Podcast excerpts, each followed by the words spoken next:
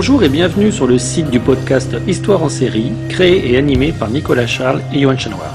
Au programme, une analyse des séries d'hier, d'aujourd'hui et de demain par des spécialistes des questions mobilisées par nos shows préférés. Histoire en série, c'est le podcast qui met en relation histoire, sciences humaines et séries.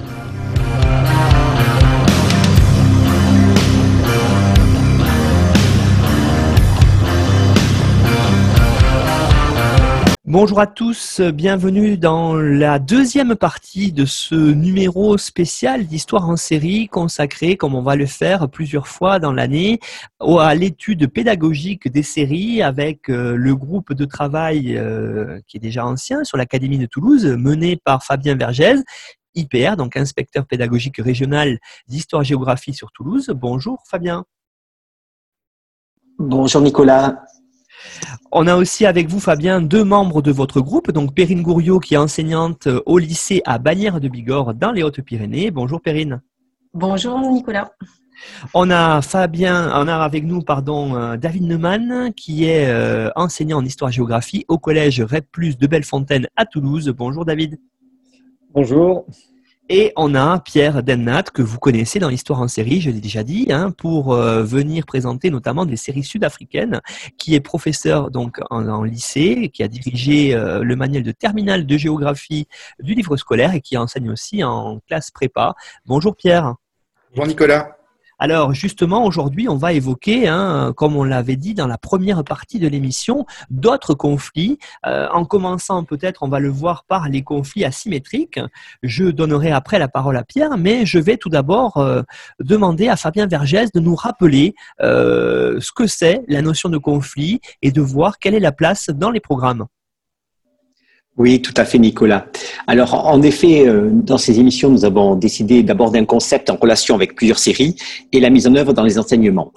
Alors, enseigner la géopolitique, qui est l'objet de cette première série d'émissions avec les séries télévisées, ça fait bien sûr référence au nouvel enseignement de spécialité, histoire, géographie, géopolitique, sciences politiques, qui a été mis en œuvre euh, en première en terminale depuis euh, l'an dernier. J'imagine que de nombreux auditeurs qui sont enseignants en connaissent bien. Alors, mais les déclinaisons vont être nombreuses, comme vous l'avez évoqué, effectivement, en lycée, aussi en collège. Alors, pour le premier terme, qui est celui de, géopolitique, je vais donner quelques définitions. La première, c'est celle d'Hervé Théry, dans les mots de la géographie. C'est un géographe que j'apprécie, que vous connaissez sans doute, qui est spécialiste du Brésil et définit la géopolitique comme euh, l'idée selon laquelle il existe en permanence une dimension géographique d'effets politiques, à commencer par la distribution spatiale et une dimension politique de la géographie. Donc on voit bien cette interaction entre ces deux termes, d'un côté géographie, de l'autre politique. Alors, euh, géoconfluence euh, lui donne une, définition plus ramassée, avec la géopolitique comme l'étude multiscalaire des conflits entre acteurs. Donc avec ces deux définitions, ça c'est intéressant puisqu'on voit bien qu'on se place au centre d'un triangle politique, territoire et acteur avec des interactions entre tous ces termes. L'entrée sérielle est donc c'est une grille de lecture, je pense, très opérante pour aborder cette discipline et ce concept, puisqu'elle multiplie à la fois les acteurs avec leur point de vue, mais aussi euh, les territoires. Alors, dans ce podcast, nous allons naviguer entre l'Allemagne, les États-Unis, l'Irak, la Norvège ou encore le, Rwanda et le Mexique pour donner vraiment un aperçu très varié de nombreux territoires. Pour aborder cette discipline et ces concepts, nous avons choisi une, première entrée qui est, la, qui est la plus évidente, qui est celle de conflit. Nous aborderons ensuite, euh, je vais faire un peu de, teasing pour les prochaines émissions, celle de puissance qui intéresse euh, les enseignants de spécialité et enfin celle de frontière.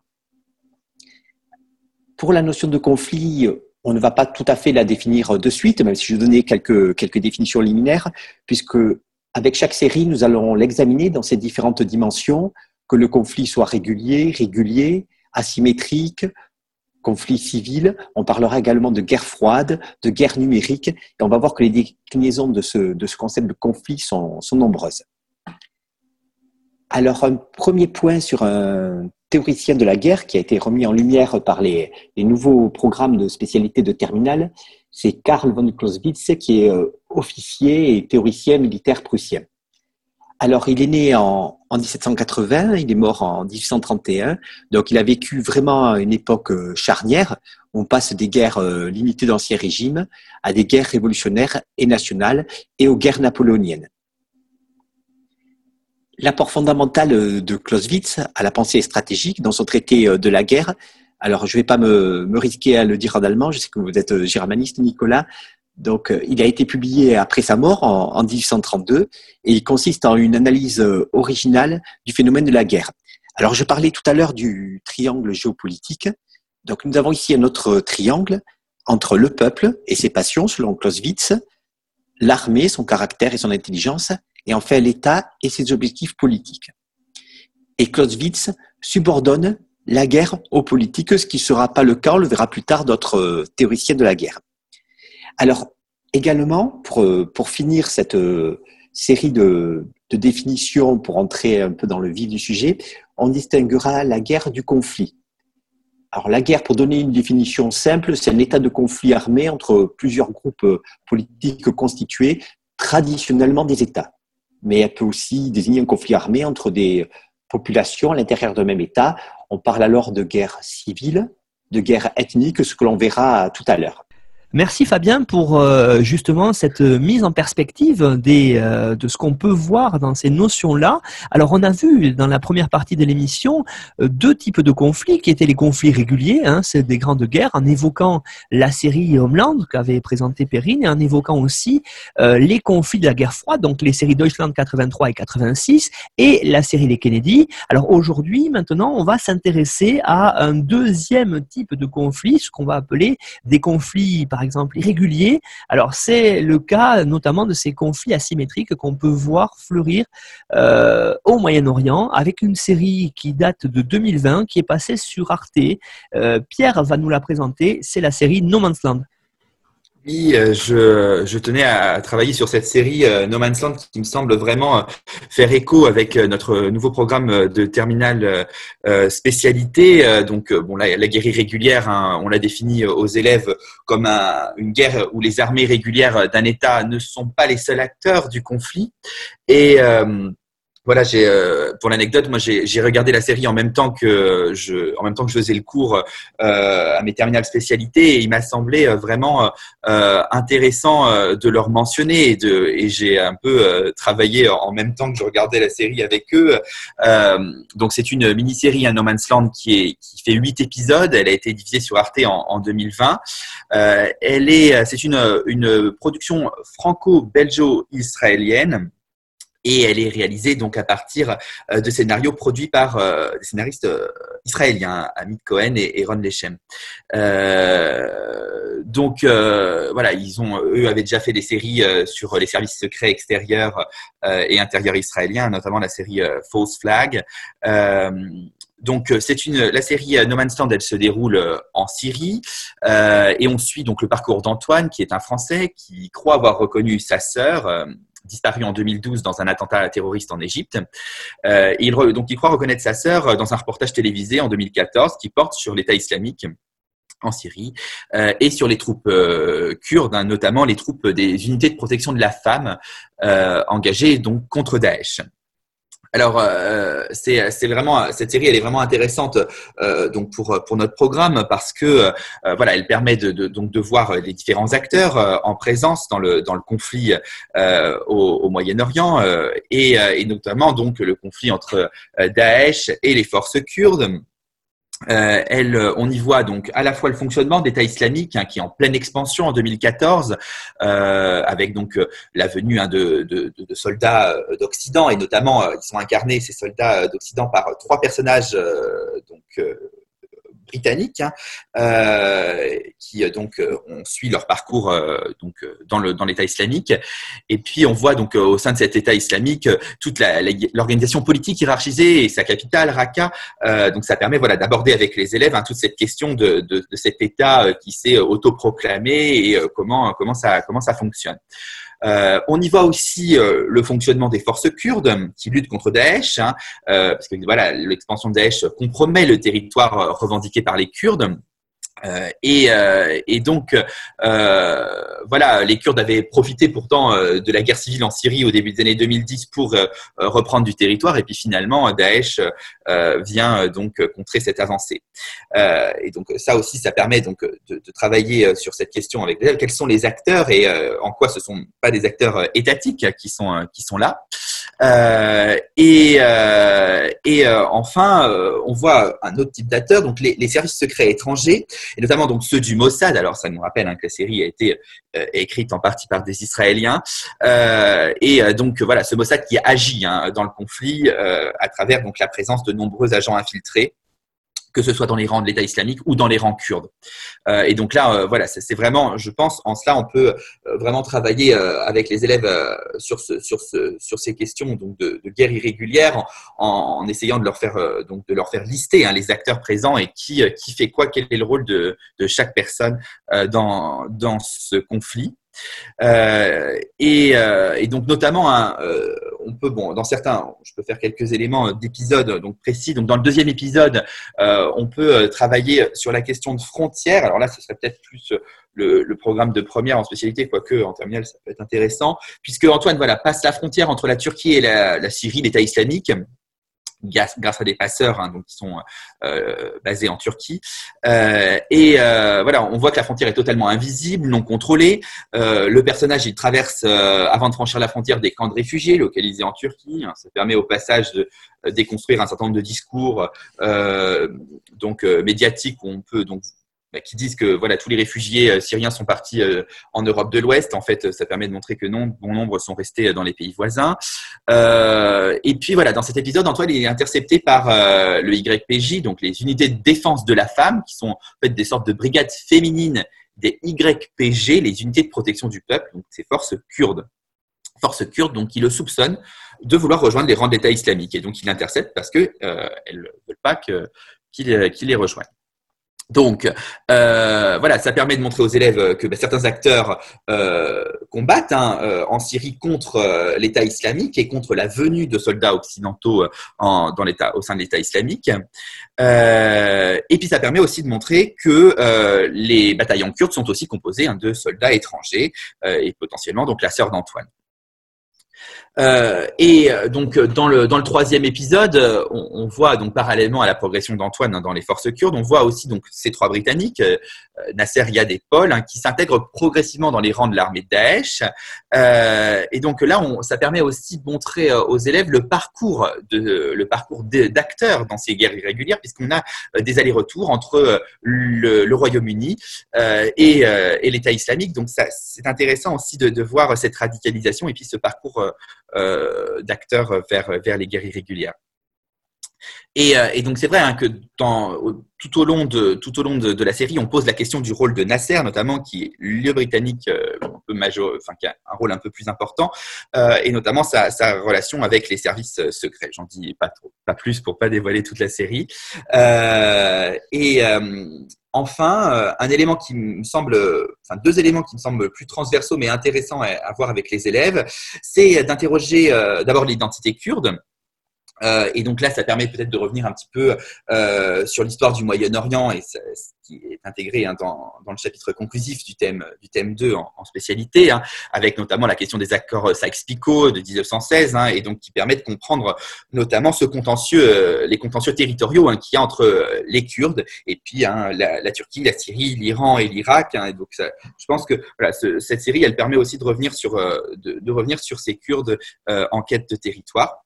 Et enfin, un élément qui me semble vraiment intéressant et qui là euh, peut même faire un parallèle avec euh, avec des cours d'EMC, hein, c'est la question de la place des femmes dans le conflit et notamment dans ce conflit syrien, puisque euh, les élèves, grâce à cette série, peuvent euh, découvrir, peuvent comprendre l'importance euh, des forces kurdes euh, et des forces kurdes qui sont composées à environ 40% de femmes. Euh, et, euh, et, donc, euh, on les voit hein, s'affronter aux forces de l'État islamique qui, elles, sont à l'inverse, hein, extrêmement, on peut dire, misogynes, hein, puisque voilà, le, c'est vrai que pour de bon, eux, les femmes sont, restent à la maison et on le voit, on le voit dans, dans la série. et donc, c'est, cette, cette question d'asymétrie hein, entre femmes et hommes, elle est, elle est, je pense, assez bien, assez bien montrée par, par la série et elle permet, voilà, travailler aussi sur cette question-là avec les élèves. Moi, c'est une question que, que j'ai beaucoup aimé travailler avec mes élèves de terminale et leur faire bien comprendre que non, il n'y a pas que des hommes qui combattent. Euh, on a toujours cette vision des hommes combattants, mais non, euh, les femmes aussi combattent. Et alors là, pour de bon, elles combattent euh, avec, les armes, elles prennent les armes en Syrie, notamment, les Kurdes prennent, prennent les armes. Oui, série très intéressante hein, que Man's Land, euh, mini-série qui sans doute, euh, sans spoiler, en appellera une, suite. Euh, voilà, j'avais quelques peut-être une question pour Fabien Vergès, avec l'idée de, bien sûr, quand on enseigne, de croiser les, les sources pédagogiques. Alors peut-être Fabien, une proposition sur ce conflit sur GeoImage. Oui, en effet, Nicolas. Donc, euh, je recontextualise le site GeoImage pour les auditeurs qui ne connaîtraient pas. Donc, GeoImage, c'est un site d'images satellites du CNES qui est dispose euh, d'aujourd'hui environ 300 dossiers. C'est-à-dire qu'on a une image satellite qui est analysée par des, par des spécialistes, des géographes, des universitaires, des professeurs de classe préparatoire, des inspecteurs et euh, des professeurs du secondaire. Et on a également des propositions pédagogiques. Alors quand j'écoutais Pierre parler de No Man's Land euh, sur AK, je voulais juste signaler voilà une ressource qui peut être intéressante, qui est la fiche sur AK. On a une superbe image, c'est un satellite Pléiade, donc avec une résolution de 50 euh, cm par, euh, par pixel. Donc c'est assez fait. On voit, les incendies. J'ai l'image sous les yeux là. On voit vraiment les, incendies dans la ville. On voit les destructions et euh, une analyse par Fabrice Balanche, qui est maître de conférence en géographie à Lyon 2, et donc qui peut être un outil effectivement en contrepoint de l'utilisation d'un extrait de la série de Land pour faire travailler les élèves sur le territoire. Voilà, sur vraiment les espaces, les enjeux stratégiques du territoire. Ça peut vraiment être une ressource à mobiliser. Alors, euh, autre euh, série, en parallèle euh, sur les thématiques proches, hein, vraiment très très proches de ce qu'on a vu sur No Man's Land, c'est une série peut-être plus connue qui est Le Bureau des légendes. Qu'est-ce qu'on peut dire, Fabien, dessus par rapport à ces thématiques évoquées par Pierre autour du conflit, notamment syrien, mais pas que? Oui, euh, en effet, c'est très proche. Alors, juste pour l'anecdote, j'ai commencé à regarder euh, No Man's Land, euh, voilà, sur, sur les bons conseils de personnes ici présentes, et, j'ai dû m'arrêter parce que je suis en train de rattraper les dernières saisons du Bureau de légende, et j'étais dans la dans la saison 4 qui traite exactement des mêmes des mêmes thématiques, des milices féminines kurdes. Donc, j'ai interrompu pro provisoirement No Man's Land, voilà, pour finir euh, le Bureau des légendes, on voit très bien effectivement euh, ce conflit, euh, on va dire, contre des forces irrégulières qui sont Daesh, et le, terrorisme, notamment à la fin de la, de la saison 3 et de la saison 4, qui porte vraiment sur, sur ce sujet. Alors justement, peut-être Perrine Gouriot, une proposition pédagogique par rapport à ce Bureau des légendes? Absolument, Nicolas. Alors, il ne s'agit pas de la mienne. Hein. C'est une collègue euh, en fait de Grenoble, de l'Académie de Grenoble, qui nous a écrit pour nous faire part de son travail. Donc, ça, c'est très chouette. Et euh, donc, elle a travaillé effectivement, comme dit Fabien, euh, pardon, Monsieur Vergès, à partir de la saison 4. Et donc, l'épisode 6 et l'épisode 9. Et en fait, ça permet de s'interroger sur la manière dont la fiction permet de comprendre les évolutions de la guerre au XXIe siècle. Et elle demande aux élèves de situer le lieu où se déroule l'action de relever les forces en présence et euh, leur motivation, de citer les moyens utilisés par les différentes forces pour mener cette guerre, et enfin expliquer quels sont les atouts, les difficultés rencontrées par les différents acteurs du conflit. Et ensuite, euh, comme toujours quand on étudie les séries, en fait, il s'agit de prendre du recul et à partir d'autres documents, en particulier soit euh, voilà, des articles du Monde ou le dessous des cartes d'Arte et de mettre en perspective, en fait, de voir les limites de, de la série. Voilà, mais j'ai trouvé que cette, euh, bon, cette séance était euh, très bien pour introduire euh, toujours ce thème 2 sur faire la guerre, faire la paix en spécialité de terminale. Alors, autre euh, série justement sur ces conflits irréguliers qui euh, met en avant d'autres aspects. Alors, ce sont plutôt des aspects de relations interpersonnelles que l'on voit peu euh, à travers, bien sûr, souvent le film parce qu'on n'a pas le temps d'analyser. Les séries s'y prêtent plus. je pensais notamment à la série Occupied qui montre, même si elle est une uchronie, montre bien comment on peut traiter ces conflits irréguliers et les montrer aux élèves. Alors, qu'est-ce qu'on peut dire euh, sur Occupied, Fabien Vergès oui, Occupied, alors euh, je vais pas me risquer au norvégien, Occupert. Voilà, c'est une coproduction TV2 Norvège euh, Arte France qui a été créée par Eric Solberg et Karen Lund. Alors sur une idée originale de Jonas Bo, qui est peut-être plus connu, c'est le célèbre auteur de, romans policiers avec son héros, l'inspecteur Ariol. Elle a été diffusée en France sur, sur Arte. On peut la trouver maintenant sur la plateforme Netflix. Elle compte trois saisons et la diffusion a commencé en 2015 et elle est très récente puisque le tout dernier épisode a été diffusé début 2020. Alors, comme vous le disiez, Nicolas, Occupied, la série se déroule dans un futur proche. Elle décrit une ingérence russe progressive, donc de la Russie en Norvège, à la demande de l'Union européenne, suite à la décision de la Norvège d'arrêter la production de gaz et de pétrole. Alors c'est une série, comme beaucoup de séries, c'est une série chorale. On suit de nombreux personnages. Jesper Berg, le premier ministre norvégien du parti écologiste euh, Énergie Nouvelle, son garde du corps euh, Hans Martin Dubvik, qui joue un rôle très important dans la série, sa femme avocate, et on a également un journaliste euh, indépendant et sa compagne, une restauratrice qui, elle, va être plutôt pro-russe. Dans mon propos, je vais me centrer principalement sur l'épisode 1, qui est déjà très riche, et qui peut être euh, exploité en classe. Dès l'introduction, on a un pur panneau de situation géopolitique avec euh, des enjeux énergétiques qui peuvent être une entrée possible pour cette série, on en parlera tout à l'heure. La série nous présente donc euh, une Union européenne qui est traversée par une crise énergétique suite à l'autosuffisance des États-Unis et une crise de production au Moyen-Orient. Là, on voit que tout est lié. On peut avoir une intertextualité entre les, conflits du Moyen-Orient dans d'autres séries et ce qui se passe ici. J'évoquais dans, dans mon introduction euh, ce, ce, triangle géopolitique entre acteurs, voilà, territoire, conflit. Donc là, on a dans les cinq premières minutes, on a plusieurs euh, acteurs de la gouvernance mondiale, avec l'ONU, la Commission européenne, la chancelière allemande, les médias. Et rien que dans les dix premières minutes, de très nombreux thèmes euh, sont abordés. C'est une série qui est vraiment très riche. Si, euh, si on veut traiter des aspects géopolitiques, j'invite nos éditeurs vraiment à regarder ce, premier épisode.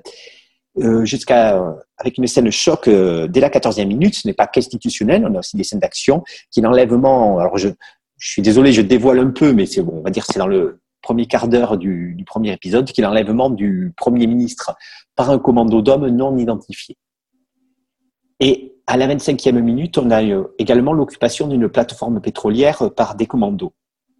Alors cette série, pour revenir à nos notions, on est totalement dans le conflit asymétrique et c'est montré vraiment de manière euh, très, euh, très cinématographique avec un plan qui est une plongée sur un ouvrier de la plateforme pétrolière qui est armé de son fusil et juste après on a en contre-plongée trois hélicoptères euh, de combat très massifs et très menaçants et on voit vraiment rien qu'à un, photogramme, une capture d'écran, on peut avoir une illustration de ce qu'est un conflit asymétrique, même si ça met effectivement d'un côté des États en jeu.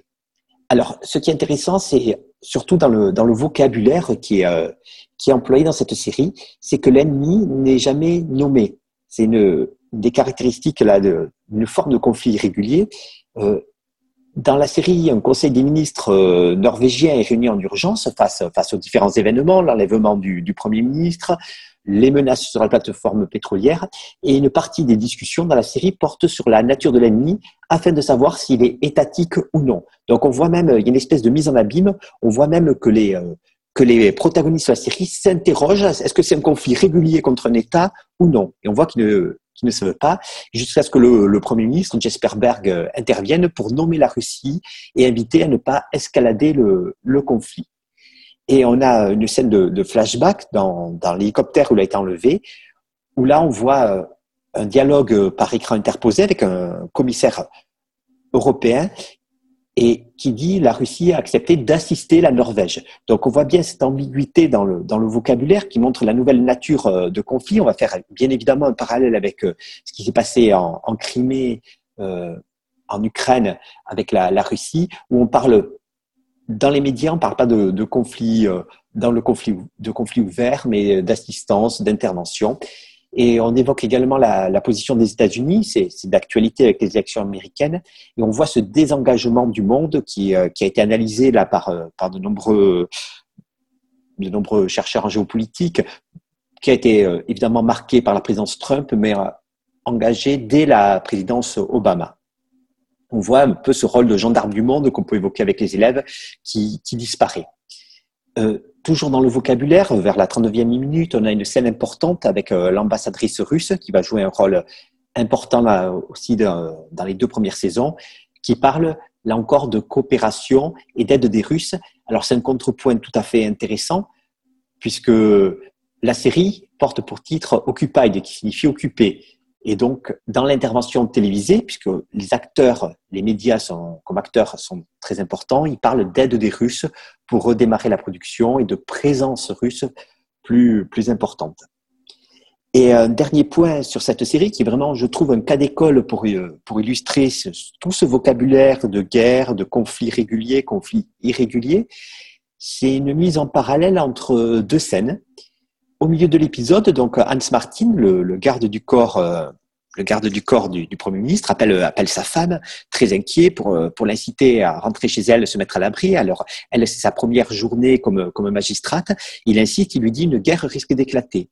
Et on a une scène qui se qui se clôt dans un dans un fast-food qui est visiblement un lieu lieu important des des séries. Il y a beaucoup de séries qui prennent qui prennent ce lieu comme comme scène principale. Et il retrouve sa femme, sa fille, et sa femme est très rassurée en lui disant dans les médias, ils n'ont pas du tout parlé de guerre, comme si la, la qualification des choses et la communication éclipsaient la réalité. On est dans quelque chose de tout à fait euh, contemporain. Effectivement, puisque là, on peut faire clairement un parallèle avec la situation ukrainienne et l'annexion de la Crimée euh, par la Russie qui a commencé, donc, euh, juste pour rappeler brièvement, en, février 2014 avec la, la fuite du, du, président ukrainien suite à un soulèvement pro-européen.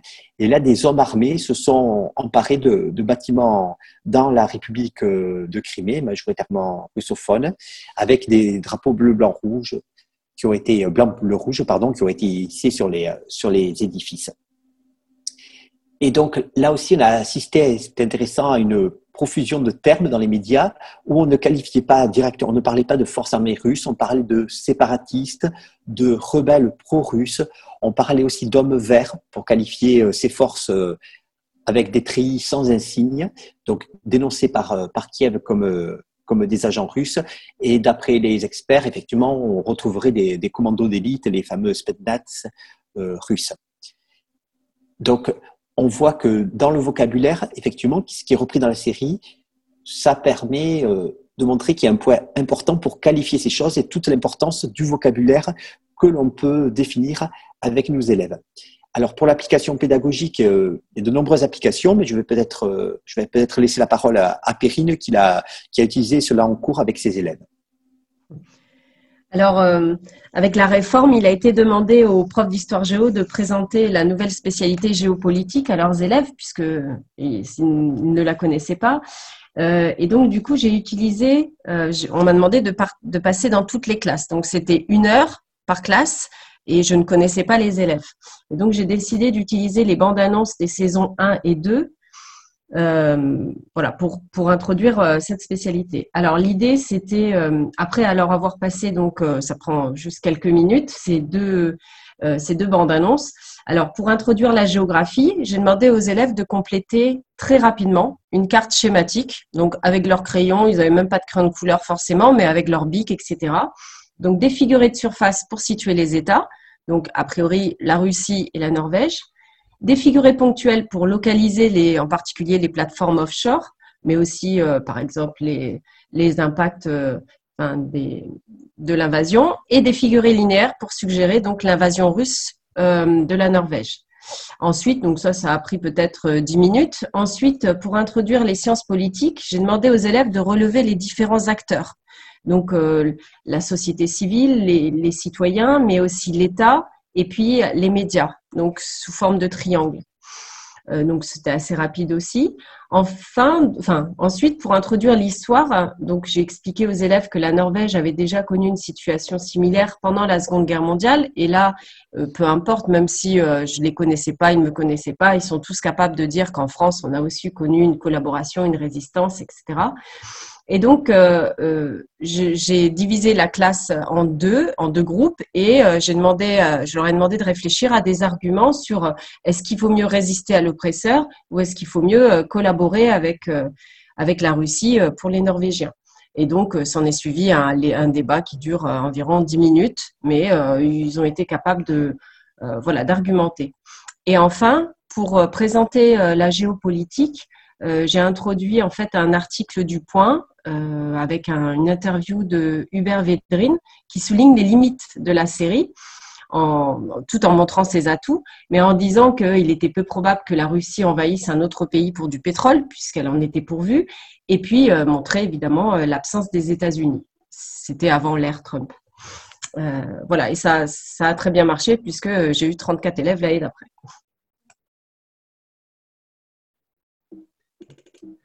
Oui, effectivement, hein, c'est très intéressant de pouvoir voir comment euh, on peut, euh, à travers une série, euh, pouvoir introduire un certain nombre de thèmes. Et ça, c'est vrai que c'est pas forcément un support auquel on pense quand on prépare une séquence pédagogique. Et on espère que, à l'écoute de ces différentes émissions, toutes celles et ceux qui enseignent pourront, pas seulement peut-être qu'en histoire-géographie d'ailleurs, hein, ça peut être dans d'autres matières, en langue par exemple, pourront aborder certaines thématiques. Alors peut-être, Pierre qu'est-ce qu'on pourrait rajouter sur euh, cette euh, série Occupied? Moi, il me semble que là, pour euh, compléter ce qu'ont dit mes collègues, je pense qu'on pourrait aussi regarder la saison 3 qui donc vient de, sortir. moi, j'aime tellement la série que je l'ai même regardée en, norvégien sous-titré anglais pour ne pas attendre qu'elle soit, traduite. et elle est, elle est absolument passionnante, je trouve, cette saison parce que en fait, elle, elle pose bon, de nouvelles questions et notamment la question environnementale qui donc nous intéresse pour le thème 5 en spécialité terminale euh, et notamment sur la place de la, de la Norvège et euh, donc de son exploitation pétrolière qui bien sûr suscite un certain nombre euh, de, de, convoitises, que ce soit russe ou euh, de l'Union européenne. Euh, et, euh, et, donc, en fait, c'est toute la, il y a toute une question sur est-ce que la Norvège doit continuer à, à à développer ses exploitations pétrolières et, donc le gouvernement fait face à, bon, bah, différentes, euh, différentes mouvances. D'un côté, les écologistes qui euh, sont, très, sont très actifs pour euh, que ça s'arrête, et puis de l'autre, bien sûr, bon, bah, les puissances étrangères qui, elles, encouragent à ce que ça continue. Et, et donc, voilà, le, le, Premier ministre, hein, Berg, visite, finalement, enfin, finit par, par arriver donc, à essayer de trouver une solution pour développer un, un système d'énergie renouvelable notamment avec euh, de l'hydroélectricité. Euh, et, euh, et, donc, voilà, qui pourrait continuer à, permettre d'exporter de l'énergie euh, en, Europe, hein, ce qui est quand même une source euh, importante de financement pour la Norvège. Euh, et, euh, donc, ce qui est une bonne solution. Mais le, souci, c'est que bien sûr, les Russes vont vont s'infiltrer dans le système. Et donc, bon, je ne vais pas tout, tout, raconter parce que sinon je, dévoile tout. Mais voilà, ça permet de, de, de, montrer voilà tous les enjeux à la fois géopolitiques autour des ressources, mais aussi toute la difficulté qu'on peut avoir à, mettre en place euh, euh, voilà, des systèmes d'énergie euh, d'énergie renouvelable. Alors peut-être cette saison 3, justement, il y a, comme vous l'avez dit, Pierre, énormément de choses à dire. Qu'est-ce qu'on pourrait rajouter dessus, Fabien, quand on est enseignant? Comment regarder cette saison-là? Alors déjà, pour, rien que pour la regarder, il y a une, une petite astuce, euh, il faut le dire. J'ai découvert euh, ça avec le podcast Netflixers, puisque j'ai beaucoup aimé, euh, j'ai beaucoup aimé moi aussi les, les deux premières saisons. J'attendais la saison 3, donc qui est actuellement les deux premières saisons sont sur Netflix. Et si on a un compte Netflix en français, on accède qu'aux deux premières saisons. Donc, ce qu'il faut faire, il faut changer sa langue en anglais. Et là, d'un coup, miraculeusement, la, saison 3 apparaît et on peut faire comme, comme Pierre. On peut donc la regarder alors en norvégien, sous-titré, euh, sous-titré en anglais. Voilà, on n'a pas, malheureusement, on n'a pas encore euh, de sous-titrage français, mais c'est la, la solution pour, euh, pour regarder la saison 3. Alors, effectivement, comme l'a dit très justement Pierre, je n'avais pas parlé, L'entrée, on peut l'aborder effectivement sous le prisme de la géopolitique et des conflits, qui est l'objet de notre, de notre émission, mais on peut également l'aborder sous l'angle énergétique et du développement durable. Ça, c'est assez intéressant puisque l'enjeu, c'est que la, Norvège essaie de basculer, c'est quelque chose d'actualité, c'est de basculer vers des, des énergies dites vertes, dites propres, et ce qui fait que euh, l'Union européenne s'inquiète de cette transition qu'elle n'a pas préparée puisqu'elle a encore des, voitures avec des, énergies carbonées. Donc on peut, on peut tout à fait l'aborder avec, euh, avec, avec un autre angle en effet. Effectivement, euh, c'est vrai que l'émission a une thématique de départ, mais euh, c'est aussi intéressant de, montrer que euh, on peut aborder dans les thématiques les autres, hein, des programmes généraux, beaucoup d'aspects sur les séries parce que effectivement, beaucoup de séries sont très riches. Et encore une fois, ce que l'on propose aujourd'hui, ce ne sont que des propositions. Chacun doit pouvoir à la fois s'approprier les séries et s'approprier ce qu'on propose pour l'adapter à, à, ses élèves. Alors, justement, pour évoquer un autre type de conflit hein, qui est visible et qui est à enseigner. Je pense notamment aux guerres civiles, mais aussi aux conflits euh, ethniques. Euh, je vais maintenant laisser la parole à David Neumann qui va nous présenter euh, la série Black Earth Rising qui est en plein cœur de cette notion de guerre civile. Oui, merci. E, exactement, hein, puisque alors Black Earth Rising est une série anglaise diffusée en euh, réalisée en 2018 pardon, par Hugo Blick et produite euh, par la BBC et Netflix. Alors pour résumer très brièvement, elle met en scène euh, une avocate britannique, Eve, Eve Ashby, qui accepte le poste de procureur dans le procès intenté par le tribunal international de la Haye contre un général rwandais accusé de crimes de guerre lors du génocide de 1994. Euh, alors sur ces euh, entrefaites débute l'intrigue euh, compliquée notamment par le fait que sa fille adoptive elle-même est, elle-même une rescapée de ce génocide et part enquêter sur le terrain justement pour lever certains voiles de, de l'intrigue et des responsabilités. Alors, euh, par cette mise en scène, en fait, c'est toute la question de la définition des notions donc, de guerre civile et de conflit ethnique qui est, euh, mise en scène, euh, comme celle de génocide d'ailleurs. Et tout cela sont des enjeux de la série, notamment parce qu'elle a pour cadre un procès qui a lieu au TPI. Donc en montrant justement le rôle des instances internationales et euh, celui des regards extérieurs, c'est très important dans la construction de la mémoire d'un événement, on pose justement la question de la définition de ces événements.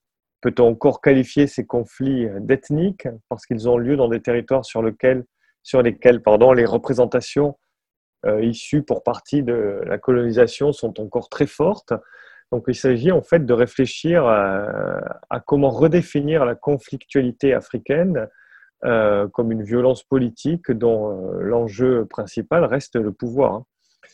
Euh, c'est d'ailleurs justement ce, ce à quoi faisait référence un article très intéressant paru dans Le Monde le 31 janvier 2019 à propos de cette série, qui posait la question euh, du regard extérieur et de celle de savoir si on peut faire de la fiction euh, sur le génocide rwandais depuis l'Angleterre et dans des productions euh, occidentales. Donc cette série, par rapport à la, aux notions qui nous intéressent, elle explore plusieurs concepts marquants de la géopolitique actuelle, hein, notamment celle-ci qui a trait aux représentations, dans une approche qui est assez attentive quand même aux paradigmes récents euh, qui font de l'analyse des événements qui se sont déroulés au Rwanda en 1994. Elle n'élude donc pas la question complexe des responsabilités, ou on pourrait dire euh, des euh, responsabilités complexes, hein, ni celui, à mon avis, fondamental, ni celle fondamentale, pardon, qui est le rôle du droit dans la mémoire historique et donc du regard occidental, qu'on peut définir comme ça, regard occidental posé sur l'histoire contemporaine de l'Afrique. Donc Black Earth Rising est une série qui entre en résonance avec des thèmes importants du programme de troisième, euh, toujours donc dans la deuxième partie du thème 2, le monde depuis 1945. Euh, euh, cette partie, pardon, qui porte sur les enjeux et les conflits du monde après 1989. La construction d'un espace de paix dans le monde d'après la guerre froide et d'après la colonisation est questionnée ici afin de montrer l'enracinement des conflits et les entremêlements des problématiques géopolitiques. À ce titre, une étude de cas du génocide rwandais en, en entrant par la notion qui doit être discutée, ce que permet justement la série de conflits ethniques, s'avère à mon avis particulièrement intéressant en faisant émerger les racines politiques de la conflictualité et les combats de mémoire, il est possible de donner une définition tout en nuances justement des guerres civiles qui déchirent les espaces nationaux dans le monde d'après la guerre froide et la colonisation. Alors, pour, pour ce faire, on peut utiliser par exemple le générique de la série qui est très efficace, qui en, en deux minutes euh, présente à la fois les institutions internationales, le rôle de la mémoire en alternant avec des euh, images d'archives et euh, celui toujours très important de savoir qui décide de la qualification d'un crime. Voilà, donc euh, une série, à mon sens, euh, tout à fait intéressante et qui permet aussi de déconstruire avec les élèves euh, la notion de fiction et ce qu'on peut faire avec la fiction, parce que ce qui a été reproché peut-être, et c'est ce qui est expliqué dans l'article du Monde à la série, c'est de laisser une place trop grande à la, mise en narration et à la mise en fiction au détriment d'une du caractère documentaire que, devrait peut-être parfois revêtir euh, ce genre de série euh, historique. Alors justement, euh, peut-être Perrine, là David nous a parlé de ce qu'on pouvait faire au niveau du programme de troisième. Qu'est-ce que, comment on pourrait peut-être en lycée aborder cette série-là? Alors, en lycée, en spécialité, euh, on nous demande dans le thème 3, mais qui arrivera cette année euh, plutôt en mai, euh, de travailler sur histoire, mémoire et justice. Et donc, on peut travailler à partir de Black Earth Rising sur la justice à l'échelle locale, les tribunaux Gakaka face au génocide des Tutsis, par exemple. Voilà. Alors, euh, peut-être euh, pour faire un petit parallèle avec l'Afrique, hein, on a déjà évoqué euh, ces notions-là avec Pierre Dennat et on les redéveloppera, je l'espère, dans d'autres émissions, j'allais dire normales de Histoire en série. mais peut-être Pierre Quinsono, qu'est-ce qu'on pourrait dire dessus et est-ce que ça se rapproche pas des thématiques abordées par David dans justement Black Earth Rising? Alors euh, oui, effectivement, Queen Sono peut, euh, peut avoir un certain, certain écho. Donc Queen Sono, juste pour remettre en contexte, c'est une des, c'est euh, la première série africaine produite par, Netflix en, en, 2020. Elle est, elle a été, sortie en mars. c'est une petite série hein, pour l'instant. Elle fait six épisodes et donc il s'agit de l'histoire d'une, agente secrète sud-africaine et en fait on, on, voit notamment dans le premier épisode de, la série là un, bon, des, des, des, forces, euh, des mouvements euh, un peu terroristes, oui, on peut dire terroristes, euh, qui donc cherchent à le mouvement s'appelle Watu Wema et ils cherchent donc à libérer l'Afrique, libérer l'Afrique en fait des des entreprises étrangères qui viennent donc exploiter les ressources primaires. Et, euh, et, donc notamment, euh, bon, il y a notamment la question des, de la présence des Russes euh, là dans, dans cet épisode. Et, on voit donc un dans, ce, dans ce premier épisode un, moment au Congo où Watu Wema donc va, va provoquer donc un, un, un, attentat donc pour en fait selon leur dire, euh, eh bien, euh, rompre euh, la situation d'esclavage dans laquelle se trouvent donc les, exploitants, les mineurs, hein, les exploitants d'amis. Et, et, donc, bon, alors, c'est c'est certes, bien sûr, la guerre civile, notamment au Congo, c'est intéressant, mais, mais au-delà de ça, c'est vrai que ça permet d'aborder un certain nombre de, de, de, choses, que ce soit, alors, éventuellement en seconde avec donc le thème de l'Afrique australe et, et l'aspect donc l'Afrique des mines, l'Afrique australe, et puis au-delà de ça, je pense que effectivement, euh, ça permet euh, de travailler sur la notion de guerre civile euh, et d'instabilité politique en Afrique, en, Afrique, donc à partir d'une série africaine puisqu'elle est produite et tournée par des Africains. Donc ça permet aussi de changer un peu le point de vue et ça en soi, bon, c'est fait partie de mes chevaux de bataille, je le défends beaucoup, mais c'est vrai que je pense que c'est assez intéressant peut-être de comparer aussi différents points de vue et différents traitements des conflits en Afrique. Alors oui, justement, on parlait tout à l'heure aussi euh, d'inscrire euh, l'étude des séries dans des euh, séquences pédagogiques plus larges avec une variété de documents, que ce soit bien sûr, comme l'a montré Fabien, des documents issus de ben, d'images satellites, que ce soit des textes, que ce soit des photographies, et pourquoi pas aussi pour compléter les études de parler de films, comme on l'a évoqué tout à l'heure sur la guerre froide. Alors peut-être David, aller plus loin. Je crois que dans votre séquence pédagogique, euh, vous incluez un film. Oui, euh, un film et un livre euh, surtout, parce que lorsque je l'ai fait, le film n'était pas sorti encore. Il s'agit de Petit Pays de Gaël Fay, dont les élèves font la lecture en français. Et après, on a mis en place un EPI dans lequel est introduit Black Earth Rising. Alors, le, le, film est sorti pendant le confinement l'année dernière, donc on n'a pas pu aller le voir avec, avec les élèves. Mais le livre qui est, euh, qui est largement à la portée d'élèves de troisième et euh, dans le, comme c'est écrit du point de vue d'un enfant, enfin d'un adolescent, euh, les élèves ont largement adhéré. Et du coup, on peut confronter comme ça les points de vue. J'avais ajouté aussi à ça dans le dossier des extraits de Mourambi, le livre des ossements de Boubacar Boris Diop, qui lui est paru en 2011 et euh, qui du coup euh, est un livre qui, euh, qui fait référence à la mémoire africaine de ce génocide et justement au fait de réfléchir par l'histoire de l'art à une mémoire tout à fait spécifique. Alors sur les guerres civiles aussi ou d'autres conflits à enseigner dans l'histoire en série, on a produit avec dans l'épisode avec euh, Charlotte Barca, on a produit une émission sur euh, le conflit euh, en Irlande du Nord. Et là aussi, hein, ces problématiques évoquées par David apparaissent. Alors je pense notamment aux, collègues professeurs d'anglais hein, qui peuvent l'utiliser, mais aussi, bon, en histoire, c'est un peu plus compliqué. Mais ces choses-là sont très intéressantes à voir parce que ça permet, comme on le disait tout à l'heure, le, faisant une histoire par le bas, avec des exemples concrets du quotidien, de faire appréhender aux élèves ces thématiques qui sont assez complexes à enseigner. Alors, euh, dernière euh, partie de l'émission, on va tout de suite voir d'autres conflits, euh, ceux dus notamment à l'usage, j'allais dire, au conflit né de, du commerce illicite des drogues. Alors, Fabien va nous évoquer le, la série 000.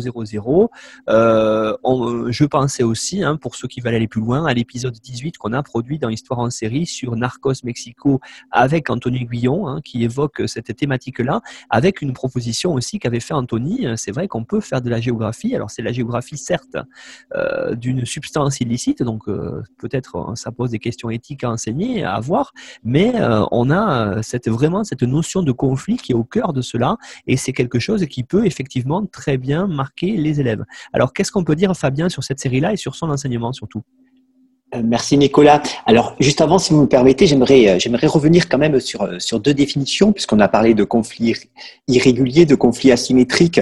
Il faut peut-être faire un petit distinguo. On proposera par ailleurs une, une bibliographie pour les pour les auditeurs qui veulent aller un peu plus loin que les définitions quand même très générales que je que je donne ici. Sur le concept de guerre asymétrique, il faut savoir qu'il est, qu'il est déjà ancien. Sun Tzu, qui est un des théoriciens célèbre avec l'art de la guerre, l'aborde déjà au 5e siècle avant Jésus-Christ. Alors, elle se distingue ces guerres asymétriques des guerres euh, entre États dites régulières où deux armées conventionnelles se font face. Pour donner une définition simple, une guerre asymétrique, c'est un conflit qui oppose des combattants dont les forces sont incomparables. On l'a présenté un peu tout à l'heure, ça peut même être euh, des fois le cas entre euh, des forces régulières. Ce que le célèbre euh, théoricien Clausewitz, qu'on présentait en, début d'épisode, appelait les petites guerres, les guerres du faible au fort. Ces guerres asymétriques ne se conforment pas aux règles jusque-là reconnues, avec des chaînes de commandement existantes, respect du droit international, des règles d'engagement, la distinction entre les civils, les combattants, le respect des zones neutralisées, ce qu'on va voir euh, effectivement tout de suite dans la, dans la série 000. Et le terme de, guerre irrégulière, il y a une petite subtilité. Alors, on ne va pas rentrer, il y a de nombreux débats euh, voilà, entre, les experts sur, le distinguo entre asymétrique et irrégulier. Euh, la qualification même d'irrégulier pour désigner ce type de conflit, elle témoigne de la frustration des théoriciens militaires occidentaux. Et dans le mot irrégulier, on perçoit euh, quelque part un jugement négatif réservé à l'autre. L'irrégulier, c'est celui qui, triche avec les, les, règles établies par la coutume et l'histoire. Donc, pour revenir à la série 000, c'est une série franco-italo-américaine qui est issu de la collaboration entre plusieurs plateformes, Canal Plus Série, Sky Italia et Prime Video. C'est une série très récente puisqu'elle date euh, de, mars 2020 euh, pour sa diffusion française. Elle s'appuie donc sur le roman de Roberto Saviano, qui est euh, le journaliste connu pour avoir publié de, nombreux ouvrages sur, sur la mafia et qui est aujourd'hui placé sous protection policière. Son ouvrage euh, publié en 2013, Extra Pur, Voyage dans l'économie de la cocaïne. Le titre italien étant, voilà, commençant, en tout cas, je ne vais pas me, risquer à le citer en entier, 000, euh, le voyage dans l'enfer de, la cocaïne. Et le 000 désigne le degré de pureté de, la cocaïne. Cette série a été réalisée par euh, Stefano Solima, qu'on connaît déjà pour avoir adapté d'ailleurs l'ouvrage de, l'écrivain Gomorra, et Leonardo Fasoli, un autre réalisateur. Pour l'écriture et la réalisation, on retrouve euh, Mauricio Katz, qui est euh, auteur et réalisateur des excellentes séries Maniac. C'est une série que, j'aime particulièrement, et la série euh, The Bridge. Alors, quel est le synopsis de cette série 000 Elle suit l'itinéraire d'un important chargement de cocaïne qui voyage du Mexique à l'Italie, en passant notamment par le, continent africain. Elle a été tournée dans plusieurs pays, en Italie, aux États-Unis, au Mexique, au Sénégal et au Maroc dans six langues différentes. Et elle a nécessité cinq ans d'écriture et de tournage. Donc on voit bien qu'on est dans une œuvre assez ambitieuse de nature, géopolitique, puisqu'elle montre là aussi ce qu'on disait et ce qu'on répète dans cette émission, des acteurs multiples et des territoires là aussi très différents. Alors, je, je, je, pourrais en parler. C'est une série que j'ai vraiment appréciée, qui a des coups de cœur, euh, qui a des coups de cœur de cette année, avec un dispositif de narration qui est inspiré euh, de ce qu'a fait Kurosawa sur euh, Rashomon, avec des flashbacks où on suit un autre personnage et qui reviennent à, une, à la scène initiale juste avant pour lui donner une autre, une autre perspective. Donc, on, on perçoit la réalité à travers plusieurs couches et le point de vue de plusieurs, euh, de plusieurs personnages, avec un très beau, un très beau générique, euh, là aussi je ne reviendrai pas dessus, mais qu'on peut vraiment, qu'on peut vraiment exploiter pour montrer l'emprise de, la mafia sur le, sur le territoire. Alors, ici, on aborde non pas, comme vous le disiez, Nicolas, la lutte contre un ennemi, mais contre un trafic, avec des ramifications très multiples, que ce soit en termes d'acteurs ou de territoire. Et on est totalement dans le, dans le conflit asymétrique, puisque le conflit contre les, notamment contre les cartels mexicains et euh, qui dispose de forces semi-armées avec les, États, par exemple, est qualifié de nature asymétrique par, par les chercheurs. Je parlais également dans, l'introduction de ces conflits euh, irréguliers asymétriques qui ne respectent pas les lieux, les lieux neutres. Alors, dans le premier épisode, on a vraiment une superbe scène, scène d'action qui est là aussi qui est montrée plusieurs fois avec ce dispositif de narration de plusieurs, qui suit plusieurs points de vue qui est une opération, une opération des forces spéciales mexicaines dans un restaurant de luxe euh, de Monterrey. Voilà. Et on voit bien le jeu des acteurs avec euh, les élites, les frères Leira, qui sont de, gros narcotrafiquants, la famille euh, de transporteurs américains, et de l'autre côté, les, les, forces spéciales et les narcotrafiquants. Et on voit bien qu'on est dans un conflit irrégulier qui montre bien l'ambiguïté du combat contre ces trafics, puisque je ne veux, veux pas tout dévoiler, mais c'est le premier épisode.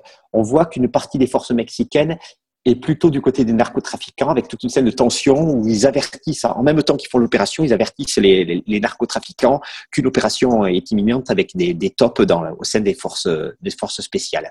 Alors cette série elle tient un propos très critique euh, qui reprend l'ouvrage de, Saviano et elle présente vraiment le trafic de drogue comme le moteur de, de l'économie mondiale dans, une, dans cette scène de dialogue euh, dans cet hôtel avec Edward Linwood euh, qui est le père le père de l'héroïne principale, qui est joué par euh, Gabriel Byrne, et qui joue le directeur d'une compagnie maritime. Puisqu'on peut aussi aborder cette série, c'est une, possibilité d'utilisation. Comme vous le disiez, Nicolas, c'est peut-être un peu compliqué, euh, parfois, en tout cas avec des collégiens, avec des lycéens, peut-être plus d'aborder la guerre contre la drogue, mais on peut l'utiliser pour montrer, là aussi, euh, tous les enjeux du transport maritime. Alors, c'est une, sur le plan formel, c'est vraiment une série magnifique, que ce soit du point de vue des éclairages, des couleurs, de la mise en scène. Et je voudrais signaler, on parlait, on parlait tout à, l'heure de la musique euh, sur la série Dutchland 83. Là, il y a une superbe BO des, euh, des Écossais, du groupe écossais Mogwai, qui avait déjà fait euh, des BO de, de films. Notamment la série française des Revenants. Et leur musique est effectivement qui est une sorte de post-rock très cinématographique. Je vous invite vraiment à écouter la, la BO. Et on a sans, je pourrais parler longtemps, je disais, de cette série, on a des aspects géopolitiques qui sont aussi très bien montrés dans, l'épisode 5, puisqu'il évoque les liens entre le, trafic de drogue et les financements des djihadistes au, Sahel, qui escortent à un moment donné euh, des camions chargés de, de cocaïne. Et là aussi, comme dans Perrine en parlait, je crois, dans un épisode précédent sur la, la série Homeland, on a cette nouvelle forme de conflit avec les, avec les drones, donc qui, euh, qui ont été développés notamment sous la, présidence Obama, qui attaquent. Euh, il y a une superbe scène euh, assez violente, certes, mais une superbe d'un point de vue cinématographique qui est proche de ce que peut faire Terrence Malick avec des perspectives animalières en contrepoint de, de, la violence. Je vous invite vraiment à regarder cet épisode. Donc 000, c'est une série qui me semble particulièrement intéressante pour montrer ces nouvelles formes de conflit propre au XXIe siècle. Et si effectivement ça avait été évoqué dans, dans votre épisode très intéressant voilà, d'histoire en série sur, sur Narcos, que j'avais beaucoup apprécié. Alors on parle également, si ça intéresse euh, nos auditeurs, ils peuvent se référer euh, à notre site au Zoom numéro 4, on aborde euh, les séries qui traitent du trafic de drogue avec une proposition de croquis à réaliser avec les élèves. Alors justement, hein, cette idée euh, très intéressante, euh, comme vous l'évoquiez euh, à ce moment-là, Fabien, moi je trouve que ça pourrait être quelque chose qu'on pourrait peut-être développer, analyser plus en détail, cette idée de, voir aussi comment on regarde une série, comment le faire regarder avec les élèves à travers ce vocabulaire cinématographique. Alors peut-être hein, l'objet d'une prochaine émission, pourquoi pas, mais je voudrais revenir pour l'instant sur cette thématique de la drogue avec peut-être une question pour Pierre. Justement, euh, Narcos, on peut utiliser au lycée? Il me, semble que, il me semble que oui, on peut utiliser Narcos. Euh, moi, j'avoue que pour utiliser les séries depuis un petit moment avec les élèves, à chaque fois, les élèves pensent tout de suite à Narcos. Oh, Narcos, euh, c'est très intéressant, etc. Ils la connaissent bien. Euh, donc moi, je pense que, oui, c'est intéressant. Narcos, elle, montre quand même plein d'éléments historiques du, conflit, ce conflit asymétrique entre gouvernement états-unien, narcotrafiquants et puis même la place de l'État colombien. Donc je pense que en soi, en soi, c'est intéressant. Euh, et, euh, et, puis, euh, bien sûr, enfin, on est quand même aussi dans des logiques de mondialisation derrière tout ça, parce que voilà, on est dans l'anti-monde de Roger Brunet. Il faut, je pense pas que ce soit quelque chose qu'il faille taire dans, en classe, non, pas du tout. Mais je pense surtout que quelque chose qu'on peut qu'on peut évoquer et ça montre aussi tous les effets pervers de la drogue. Narcos se prive pas de, montrer la violence. Euh, la violence donc euh, de, de, tous ces narcotrafiquants face à la population colombienne, etc.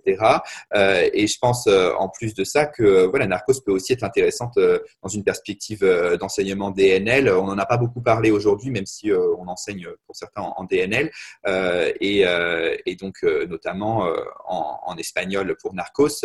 mais c'est vrai que bon, plein d'autres séries permettaient de faire des parallèles en DNL allemand ou DNL anglais. Et à mon avis, euh, voilà, Narcos euh, en soi est vraiment quelque chose de très intéressant. et les trois saisons euh, fonctionnent. voilà, les deux premières saisons, elles racontent plus cette lutte entre narcotrafiquants et, les États. mais c'est vrai que la saison 3, la, traque d'Escobar est, est, achevée. Mais c'est vrai que je pense que c'est intéressant de l'étudier avec les élèves également. Alors, quelque chose justement de très intéressant, vous évoquiez hein, cette euh, notion de DNL, donc d'enseignement euh, de l'histoire dans une langue particulière, hein, vous l'avez dit, euh, plusieurs collègues ici présents enseignent comme ça. Alors, c'est le cas de Perrine. Peut-être, Perrine, une idée pour Narcos en DNL alors, ce n'est pas ma proposition puisque moi j'enseigne en DNL anglais.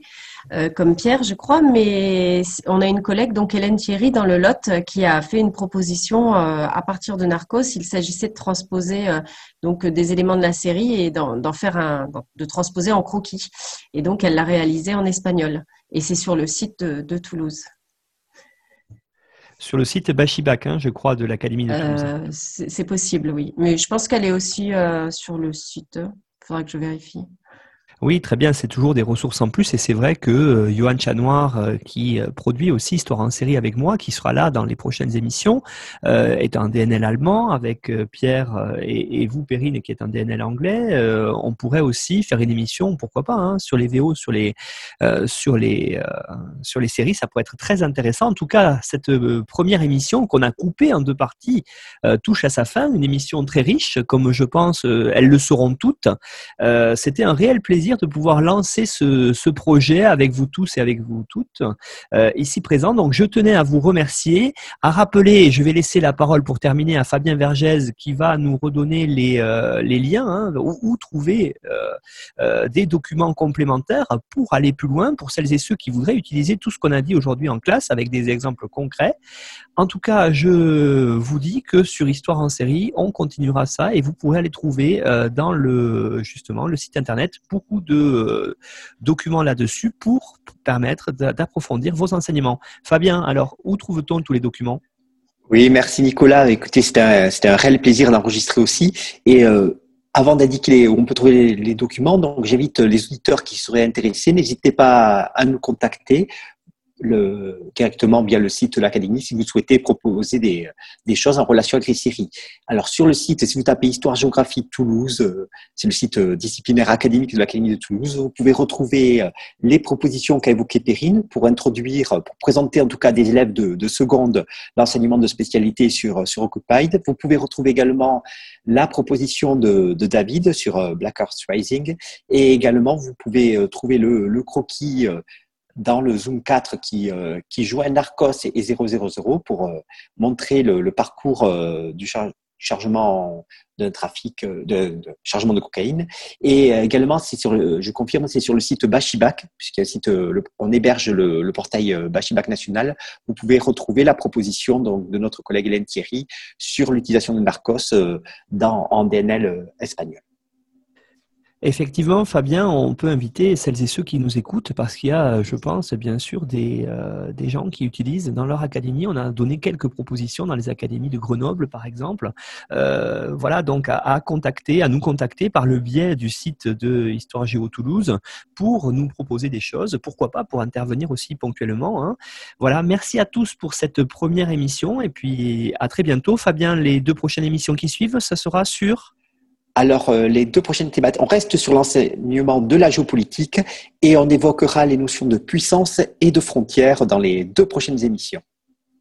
Eh bien, il ne reste plus qu'à vous saluer tous. Merci beaucoup et à bientôt pour les prochaines émissions. Au revoir. Merci beaucoup. Merci, Nicolas. À bientôt.